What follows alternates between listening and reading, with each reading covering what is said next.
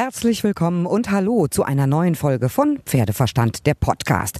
Es geht weiter mit Spitzensport. Ich bin bei den Dressur-Europameisterschaften in Riesenbeck. Das deutsche Team will den Titel verteidigen. Und in unserem Team reiten Jessica von Bredow-Werntel auf ihrer Dalera, Matthias Alexander Rath auf dem Hengst Tiago, Frederik Wandres auf Bluetooth und Isabel Wert auf Quantas. Das Team ist bereit und ich habe heute einen Tag vor den ersten Ritten mit Bundestrainerin Monika Tedorescu über die Ziele, Chancen, Bedingungen hier vor Ort, aber auch über die Konkurrenzen gesprochen. Außerdem hört ihr Interviews mit der Titelverteidigerin Jessica von Bredow-Werndl. Die ist echt super tiefenentspannt. Auch mit Frederik Wandres habe ich gesprochen. Er reitet ja sein zweites Championat für Team Deutschland. Und mit Matthias Alexander Rath habe ich sehr ausführlich über seinen Hengst gesprochen, denn der hat ja eine legendäre Abstammung. Auf geht's! Ja, die Europameisterschaften in Riesenbeck stehen an. Heute schon mal Treffen hier an der Team Germany Lounge. Ich finde es super. Team Deutschland, wie fit ist Team Deutschland, Monika Tedorescu? Team Deutschland ist, äh, ist fit. Wir sind gut trainiert. Wir hatten einen sehr frischen, fröhlichen Wettcheck. Äh, und ähm, ja, wir sind gut vorbereitet. Es kann losgehen. Vor zwei Jahren in Hagen ATW Gold gewonnen. Das war fantastisch. Was steht an? Mission Titelverteidigung? Ja, in jedem Fall. Also das ist das Ziel. Ob es nachher dann gelingt, ist was anderes, aber das Ziel ist natürlich die Titelverteidigung. Und äh, ja, unterm Strich nachher wird abgerechnet. Also das der Grand Prix über zwei Tage, Mittwoch und Donnerstag. Ähm, und äh, dann äh, wissen wir, wo wir stehen im Team. Ähm, hier auf der Anlage von Riesenbeck International gab es ja vor zwei Jahren schon die Europameisterschaften der Springreiter, vor einigen Wochen die Global Champions Tour und Global Champions League. Jetzt sind die Dressurreiter hier zu Gast. Was können Sie sagen? Die Bedingungen hier sind doch 1A, besser geht's doch fast gar nicht. Ja, absolut. Also ähm, wir wissen, dass hier die Infrastruktur stimmt. Äh, das ist alles eben ein, ein sehr eingespieltes Team hier. Beste Bedingungen für die Pferde. Es sind tolle Stallungen, feste Stallungen. Alles ist gepflastert. Selbst wenn es regnen würde, äh, müssen wir nicht durch Matsch warten. Und ähm, der Platz ist toll hergerichtet. Dressurviereck äh, in dieser Form hatten die hier noch nicht, aber eben jetzt zum ersten Mal. Und äh, es ist wunderbar aufgebaut. Sehr guter Boden, ein tolles tolles Viereck. Wir hoffen auf viele Zuschauer, hoffentlich auch noch aus der Region noch ein paar mehr äh, und können äh, Unterstützung natürlich gebrauchen. Und das wird, äh, wird eigentlich sehr schönes Wetter, soll ja mitspielen. Dann äh, hoffen wir, dass es läuft. Normalerweise ist im großen Stadion ja Rasenboden. Da ist jetzt ein Sandviereck. Haben Sie schon mal geguckt, wie, wie die Bodenbeschaffenheit ist? Ist die gut? Ja, das ist sehr gut. Also das, äh, da gibt es ja Profis, die das äh, können, die auch diese Böden anbieten. Und ich wollte sagen, das sind auch keine Anfänger hier am Werk. Das, das, sind absolut keine Anfänger und äh, da gibt es äh, Firmen, die sich darauf spezialisiert haben. Und äh, das ist also alles auch ganz, sagen wir mal, technisch alles gut abgemessen, wie, wie tief das sein darf, wie der Feuchtigkeitsgrad ist, die Mischung des Sandes und das, was dabei gemischt wird, äh, die Dichte, die Federung und ich weiß nicht was, das kann man ja alles heute mit technischen Sachen messen und da wird äh, nichts dem Zufall überlassen. Jetzt wird es diese Woche extrem heiß. Sind 30 Grad für die Pferde, für die Reiter ein Problem? Nein. Pferde äh, sind auch äh, daran gewöhnt, sind austrainiert, sind fit. Ähm, das wird jetzt schön warm. Ich habe es ja immer gerne schön warm, freue mich, wenn die Sonne scheint und äh, alle Reiter und Pferde sind fit. Also das ist jetzt wird jetzt keine extreme Hitzeschlacht. Und es kühlt ja morgens bzw. abends ab und die Nacht ist kühl. Die Stallungen sind top isoliert, äh, sodass die Pferde dann auch wieder äh, in, in herrliche Boxen kommen, äh, ohne äh, sag mal, in der Hitze stehen zu müssen. Und das macht denen überhaupt nichts. Muskulatur ist schön warm, also alles perfekt. Besser so als richtig rattig kalt, ja. Die deutschen Reiter sind ja auch alle fit und es sind auch alles Profis. Isabel hat gesagt, sie reitet jetzt die 16. Europameisterschaften. Was müssen Sie denn noch machen? Was ist noch Ihr Job? Äh, das letzte Feintuning, der letzte kleine Feinschliff nochmal? Naja, ich äh, habe dafür zu sorgen, dass, dass, die, dass die Pferde gut gehen, dass die Reiter äh, sag mal, die richtigen Entscheidungen auch im Viereck treffen.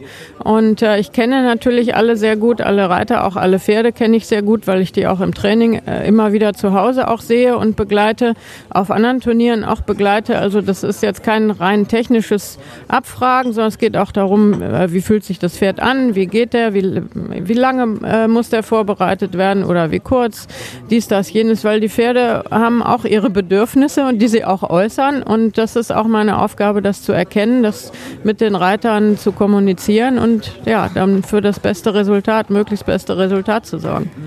Wer sind denn die größten, stärksten Konkurrenten? Großbritannien und Dänemark? Ja, sicher, das wird so sein. Aber das ist äh, nicht unbedingt meine Baustelle, sondern ich habe mich um uns zu kümmern. Und das tue ich auch und äh, versuche, dass die eben mit möglichst besten Ritten aus dem Viereck kommen. Was die anderen da machen, kann ich nicht beeinflussen. Ich hoffe, dass wir möglichst häufig die deutsche Nationalhymne hören werden. Das würde mich freuen. Ich auch. Das ist mein Lieblingslied. Jessica, Europameisterschaften jetzt in Riesenbeck. Wie nervös bist du? Bis jetzt noch nicht nervös. Ich wollte sagen, du wirkst auch total tiefenentspannt. Aber erste Frage vorweg, wie kriegt man jetzt den Spitzensport hin mit zwei kleinen Kindern zu Hause? Das ist ja auch ein Drahtseilakt. Das geht nur mit einem sensationellen Team und einer ganz tollen Familie im Hintergrund. Und die kommen jetzt heute alle hierher und da freue ich mich ganz besonders drauf. Es ist heute schon im Pressegespräch angesprochen worden. Die ganze Dressurwelt guckt auf Dalera gegen Glamourdale. Aber du selber guckst da gar nicht drauf.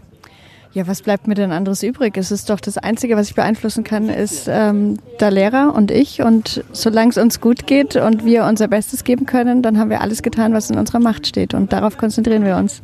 Tokio Doppelgold gewonnen, Europameisterschaften vor zwei Jahren. Ich habe es gesehen in Hagen, sensationell. Auch alle drei Goldmedaillen gewonnen. Setzt denn das nicht ein bisschen unter Druck, dass das automatisch erwartet wird?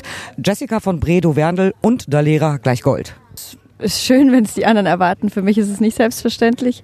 Es entspannt ja auch, weil ich ja schon alles erreicht habe. Und ich freue mich, wenn ich das wiederholen kann. Absolut toll. Und Dalera ist on fire? Ja, und ich auch. Aber eben entspannt oder wie sagt man so schön, angespannt, entspannt. Also Ziel ist Gold. Ja. Wart ihr schon im Stadion mal eben eine Runde gucken mit der Lehrer? Wie reagiert sie so? Weiß sie, was an diesem Wochenende anliegt? Nee, und das ist auch gut so. Und daran nehme ich mir ein Beispiel, weil sie sieht keinen Unterschied zwischen Balve oder Riesenbeck. Und sie gibt eh immer ihr Bestes und das versuche ich genauso zu machen. Und ich versuche auch keinen Unterschied zu machen. Ich bereite mich nicht anders vor. Ich möchte immer gut performen, wenn ich einreite, egal auf welchem Pferd. Und ich werde das auch hier machen und mein Bestes geben. Und mehr kann ich nicht tun. Was dabei herauskommt, habe ich nicht in der Hand. Ich finde es fantastisch, wie tiefenentspannt du bist. Chapeau, sollte ich mir eine Scheibe von abschneiden? Ich drücke dir ganz fest die Daumen. Toi, toi, toi. Vielen Dank. Frederik, dein zweites Championat. Wie fit ist dein Pferd? Wie fit ist Bluetooth? Ja, ich hoffe, dass wir hier so fit wie möglich antreten und jetzt wirklich auf dem Höhepunkt der Saison uns auch quasi hier zeigen können. Der Sommer war jetzt sehr lange, seit Balve und Aachen verging jetzt doch eine ganze Zeit. Da ist es eigentlich das große Kunststück, die Pferde aus der Erfahrung heraus dann auf so einem gewissen Level zu halten, ohne zu überfordern, aber so ganz runterfahren kann man sie auch nicht. Also da das genaue Mittelmaß zu finden, ist eigentlich die Kunst. Und ich hoffe, dass uns das ganz gut geglückt ist bisher und mal schauen, wie wir am Donnerstag performen können.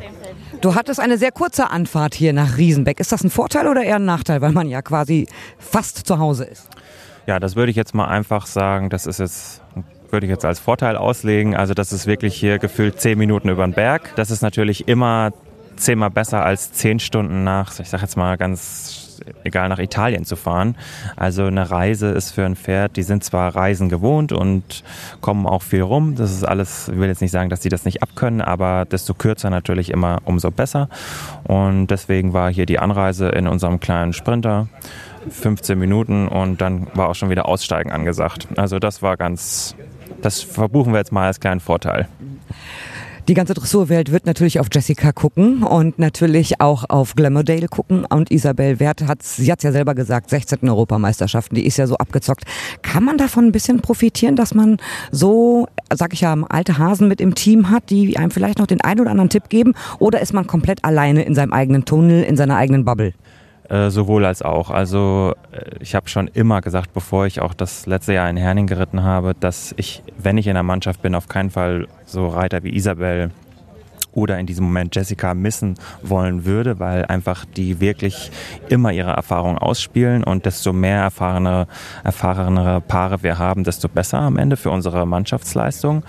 Trotzdem äh, muss ich, äh, würde ich lügen, wenn ich sage, ich habe nicht auch meinen Fokus auf mich und genauso abgezockt, wie Sie es gerade sagen, wie Isabel ist, das kann ich auch sein. Und äh, ich kann auch am Ende für mich versuchen, die Ellbogen auszufahren und natürlich für mich auch versuchen, so hart zu kämpfen, wie es geht, da ich auch versuchen will, natürlich äh, mich hier schon richtig zu positionieren und eine Visitenkarte abzugeben, weil das erste Auge schon Richtung nächsten Sommer schielt. Paris 2024 und ich weiß im Dressursport, das ist immer schon gewesen, es ist überhaupt unfassbar schwer ins Team zu kommen. Also ein, zwei Positionen sind eigentlich immer dauerbesetzt, dann muss man Position drei oder vier sein. Ähm, macht dich das nicht auch stolz, definitiv zur deutschen Dressurspitze zu gehören? Das ist ja schon mal was, haben ja viele Leute noch nicht geschafft. Ja, das kann man so sagen, ohne sich jetzt irgendwie selbst ins Licht zu stellen. Aber da träumt man natürlich schon als kleines Kind von. Und da hat man quasi sein ganzes Leben lang schon für geackert und geschwitzt und jeden freien Feiertag geopfert, um dann jetzt am Ende hier in der deutschen Mannschaft mitwirken zu dürfen.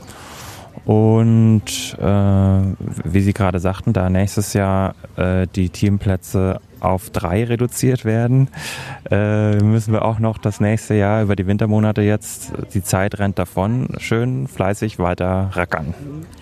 Was ist denn Ihr Ziel im Grand Prix Spezial in der Einzelwertung, in der ersten Einzelwertung?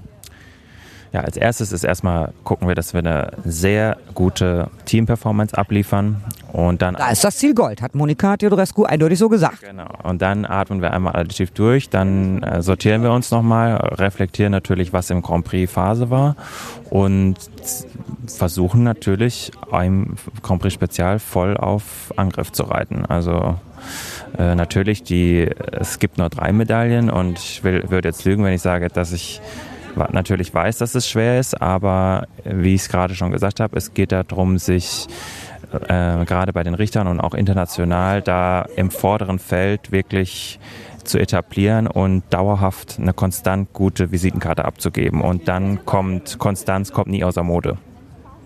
Ich drücke ganz fest die Daumen und ich werde euch garantiert feiern. Wir schauen mal, danke. danke. Matthias, wie nervös bist du?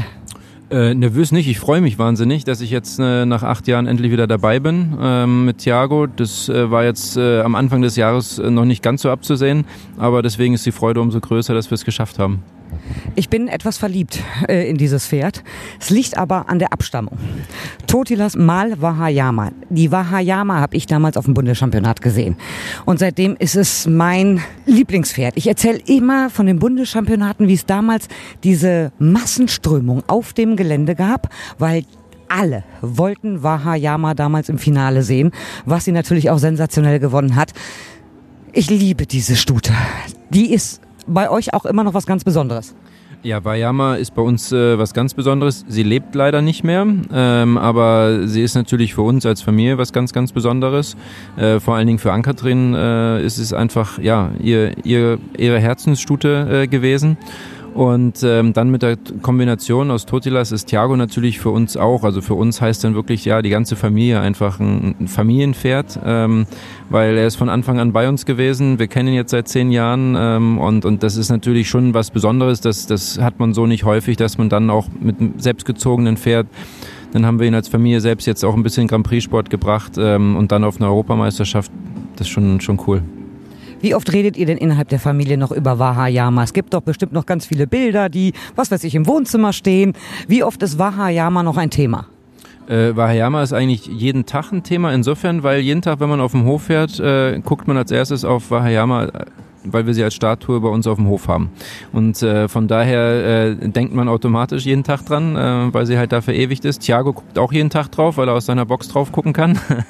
und ähm, nee, also und natürlich auch jetzt gerade durch Thiago ist natürlich auch viele Gespräche in der Familie, wo man dann drüber spricht und ja und was was hat er von von der Mama und ja, das war damals bei der Mutter so oder bei dem Vater so und von daher ja, ist es natürlich schon noch sehr präsent. Also Wahayama ist wirklich für mich mein Legendenpferd. Hast du selber mal Wahayama geritten? Ja, ich durfte Wahayama mal zwei, drei Mal, vielleicht waren es auch ein paar Mal öfter, aber zu Hause reiten. Damals war ich ja noch sehr jung und bin auch selber gar kein Grand Prix geritten. Und das war schon, das war schon besonders. Also da, da bin ich schon sehr vorsichtig draufgestiegen und, und äh, mit, mit sehr viel Ehrfurcht. Ich hätte Wahayama einmal anfassen wollen. Das war mir aber nie vergönnt. Was kann man jetzt für Vergleiche ziehen? Was ist Thiago? Was hat der von Mama? Was hat der von Papa? Ja, ich glaube, sie waren also Mama und Papa waren natürlich beides Pferde, die sich unheimlich präsentieren wollten, ähm, die, die, die unheimlich Spaß dran hatten, ähm, sich auf ein Turnier zu zeigen, äh, wenn Publikum da war. Und äh, das ist bei Thiago äh, auch definitiv so. Heute Morgen im Wettcheck hat das äh, auch leicht übertrieben. Es waren doch viele Leute da und er hatte seinen Ehrgeiz äh, schon, schon sehr, sehr hoch. Ähm, aber das ist, kommt schon von Mama und Papa dieser sportliche Ehrgeiz und, und, und einfach auch wirklich sich präsentieren zu wollen. Wenn Wahayama nur so für einzelne Leute wie mich ein Legendenpferd ist, war natürlich Totilas für die halbe Dressurwelt ein Legendenpferd. Thiago hat das Potenzial, aber auch ein Legendenpferd zu werden. Ja, nee, also Thiago hat für uns wahnsinnig viel Qualität. Er hat eine unglaublich tolle Entwicklung äh, durchgemacht äh, letztes Jahr und dieses Jahr.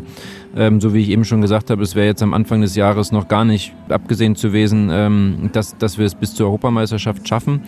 Und ähm, er hat da einfach sich wahnsinnig toll entwickelt, unheimlich konstante Leistung gezeigt, äh, was natürlich erstmal das Wichtigste ist. Und er ist erst zehn da fängt das Ganze eigentlich erst an. Und äh, wenn wir jetzt ähm, mit, der, mit der konstanten Leistung hier und da noch weiter dran arbeiten und das Ganze noch weiter verbessern, dann äh, werden wir, glaube ich, die nächsten Jahre noch unglaublich viel von Thiago hören. Wir sitzen hier gerade an dem Dressurstadion hier, wo die Prüfungen geritten werden. Der Boden soll sehr, sehr gut sein. Aber ich kann mir auch vorstellen, ringsrum Tribünen, Zuschauer, äh, lässt er sich von der Atmosphäre etwas aus dem Konzept bringen oder ist er da sehr fokussiert? Ja, er ist inzwischen wirklich sehr fokussiert. Der ist jetzt ja dieses Jahr auch äh, Balve und Aachen äh, gelaufen und vor allen Dingen Aachen im Dressurstadion ist natürlich dann schon sehr viel Atmosphäre. Ähm, ich glaube, es wird ähm, gerade morgen sowieso ähm, noch, noch, noch sehr ruhig sein hier und ähm, ich finde auch, dass das Stadion unglaublich schön ist. Ähm, es ist viel Platz außenrum, es ist nicht, nicht zu dicht. Auf der anderen Seite auch dicht genug für die Zuschauer, ähm, dass, dass, dass sie wirklich was sehen, was ja, was, was uns ja auch Spaß macht, wenn die, wenn die Zuschauer eine schöne Atmosphäre bilden und äh, von daher äh, mache ich mir dafür morgen äh, in dem Sinne keine, keine großen Gedanken, dass er das Stadion nicht gut finden wird. Ich finde, die Zuschauer sitzen ja auch ein bisschen näher dran als in Aachen. In der Dressur ist das ja aber gang und gäbe, dass es auf den Zuschauertribünen mucksmäuschenstill ist. Und erst zum, zur letzten Grußaufstellung merkt man dann schon, es kocht.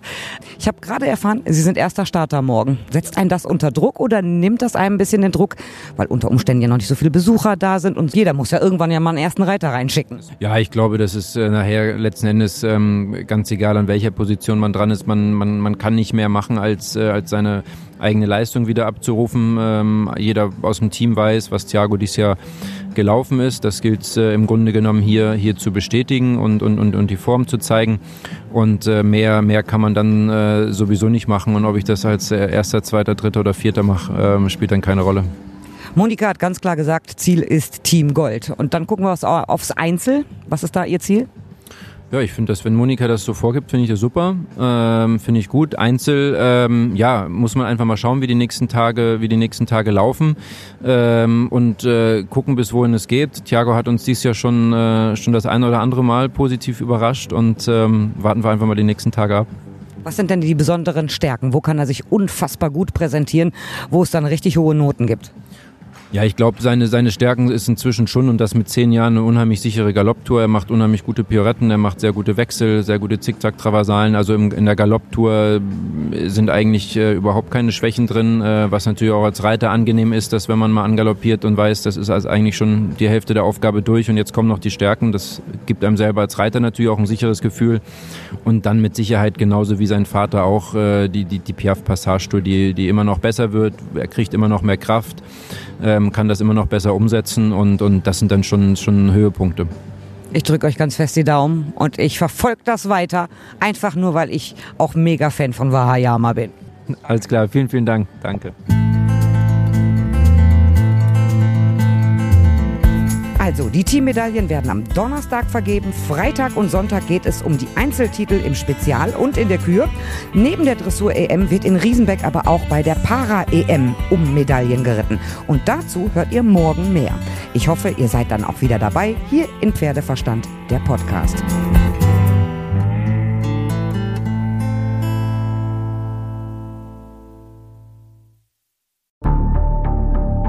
Wie lange kann ein Mörder sein dunkles Geheimnis bewahren? Wann bekommen die Angehörigen Gewissheit und die Opfer Gerechtigkeit? Jedes Jahr werden bei der Polizei rund 100.000 Menschen als vermisst gemeldet.